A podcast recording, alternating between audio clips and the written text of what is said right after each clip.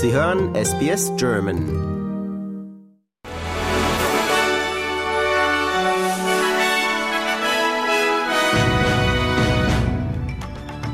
Sie hören den SBS German Newsflash an diesem Donnerstag, den 19. Oktober. Mein Name ist Benjamin Kantak. Der Präsident Ägyptens hat zugestimmt, die Grenzübergänge nach Gaza zu öffnen, um 20 Lastwagen mit humanitären Hilfsgütern passieren zu lassen. US-Präsident Joe Biden hat heute bestätigt, dass er mit dem ägyptischen Präsidenten Abdel Fattah el-Sisi telefoniert habe, der seinerseits zugestimmt habe, die Grenzen seines Landes wieder zu öffnen. Die Ministerin für Inneres, Claire O'Neill, hat die Bemühungen der Australian Border Force gelobt, die sichere Rückkehr australischer Bürger aus Israel und dem Gazastreifen zu gewährleisten.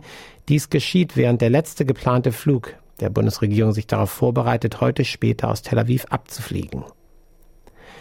Australiens Synagogen, Moscheen und religiöse Schulen in jedem Bundesstaat und Territorium erhalten 50 Millionen Dollar für Sicherheitsvorkehrungen laut eines neuen Beschlusses. Die Albanese-Regierung hat die Unterstützung, auch mit Unterstützung der Opposition, angekündigt für die Einrichtung, nachdem ACU Director General Mike Burgess gewarnt hatte, dass Extremisten den Israel-Hamas-Konflikt zum Vorwand für Gewalttaten nehmen könnten. Oppositionsführer Peter Dutton hat die Einsetzung einer Royal Commission zur Untersuchung sexuellen Missbrauchs von Kindern in indigenen Gemeinschaften gefordert. Dutton hat diesen Antrag während der Eröffnung des Parlaments gestellt und um die Aussetzung der Geschäftsordnung gebeten. Die Albanese-Regierung hat eine neue nationale Pflegestrategie angekündigt, die dazu dienen soll, die Leistungen der 2,65 Millionen Pflegenden in Australien anzuerkennen. Der Minister für soziale Dienste hat heute die Strategie angekündigt, die bis 2025-26 insgesamt 3,8 Millionen Dollar zur Unterstützung der Pflegenden investieren wird im Rahmen des der nationalen Pflegewoche.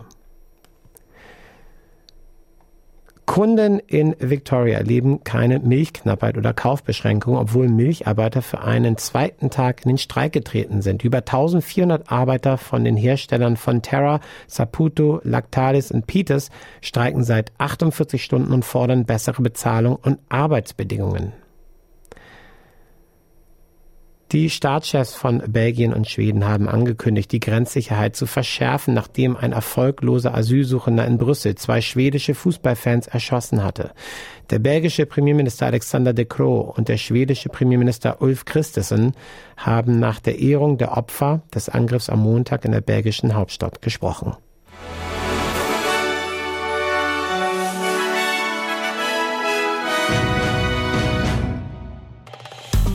Liken, teilen und kommentieren Sie unsere Inhalte bei facebook.com/sbsgerman.